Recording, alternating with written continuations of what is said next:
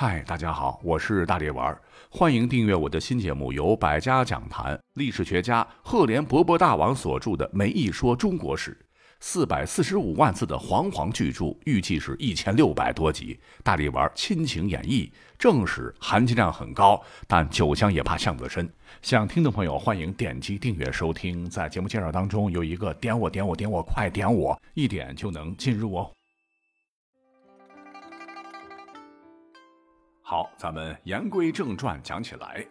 那作为半个烟台人的我，哈，在山东胶东这边，已经生活了十年。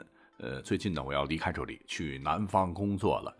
那我在来胶东工作之前呢，一直在甘肃那里生活。我的个头有一米七八左右，当时呢，在我们机部算是高个，战队呢还是安排座位啊，都是后面的。可是呢，一回到山东我妈这儿啊，我发现我有点中不溜了，而且呢，也不显得那么壮了，哈哈，那真是一方水土养一方人。我终于明白了哈，山东大汉对山东人这标签不是白贴的。可同时呢，我又觉得好奇怪，你看全国这么多省份。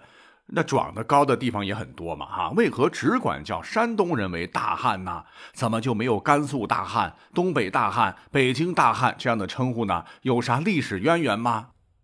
一查，您别说，还不光是人高马大、个子高这么简单。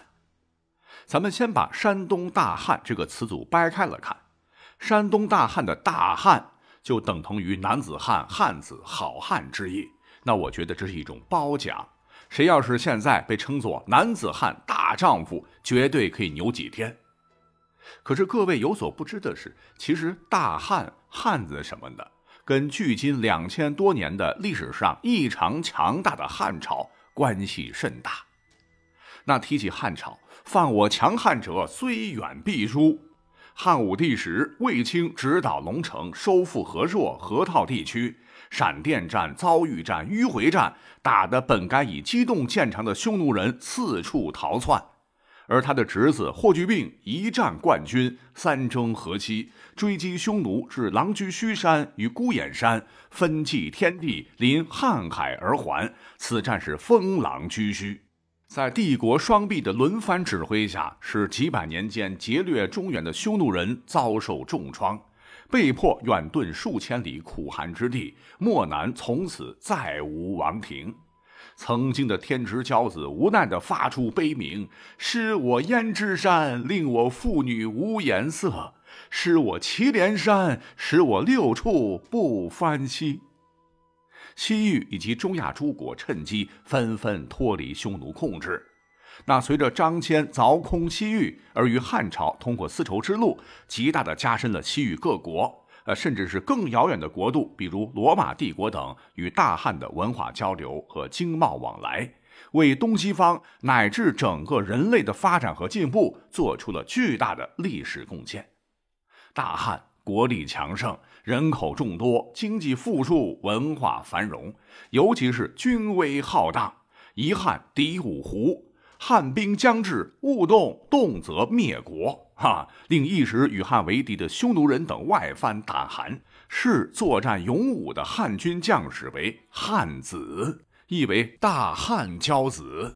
后来逐渐的用来形容很 man 的男子。哈，汉子的音变成了汉子。那汉朝历史上也是第一次将东亚地区统一，奠定了以后历朝历代领土的大致范围的法理基础。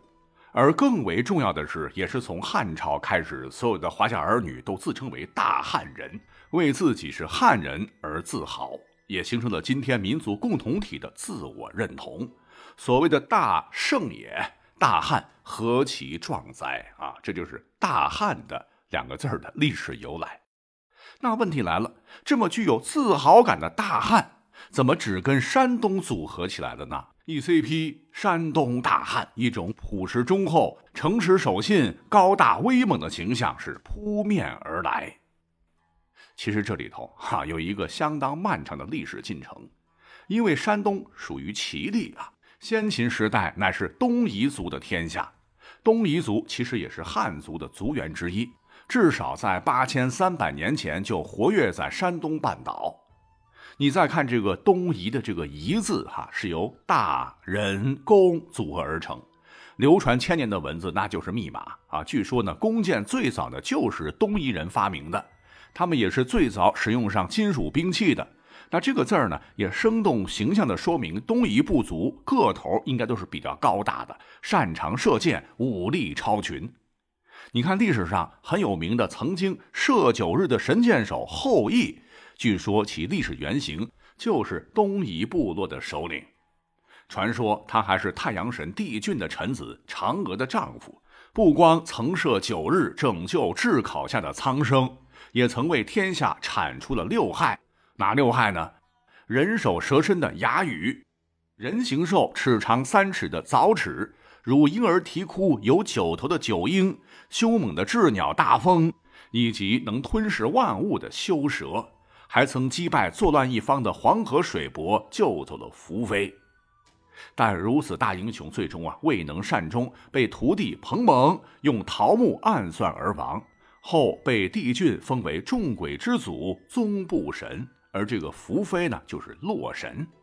当然，这很多是神话故事了，但后羿历史上是真有其人哈，也是当年东夷人血性勇武、高大魁梧、充满正义感、顶天立地大丈夫的象征。而又根据一八年距今五千多年的山东济南章丘焦家新石器时代遗址挖掘发现，其实齐鲁之地很早就进入农耕时代。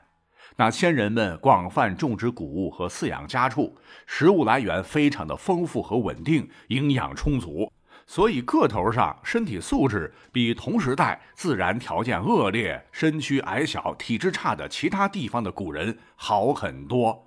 竟然是出土了一位身高近两米的大汉，我觉得那是东方巨人了哈，身高超过一米七的也是比比皆是。而随着历史的发展，齐鲁大地儒家思想孕育而生，重仁重礼重情重义也深深融入了山东人的血脉当中。秦汉之后，天下大势，合久必分，分久必合。中原大地又经历了几次大规模的战乱，从一贯南渡到五代十国几次人口大迁徙，山东半岛又融入了大量河南、河北、山西等地的北方人民。外加像是匈奴、突厥、鲜卑、羌氐、党项、契丹等民族的融合，一定程度上也增加了身高的高度。当然，身高只是一个纬度的哈。那讲了这么多，山东和大汉本该自然成为一对的 CP，您可能想不到，其实历史上是很晚很晚才出现的。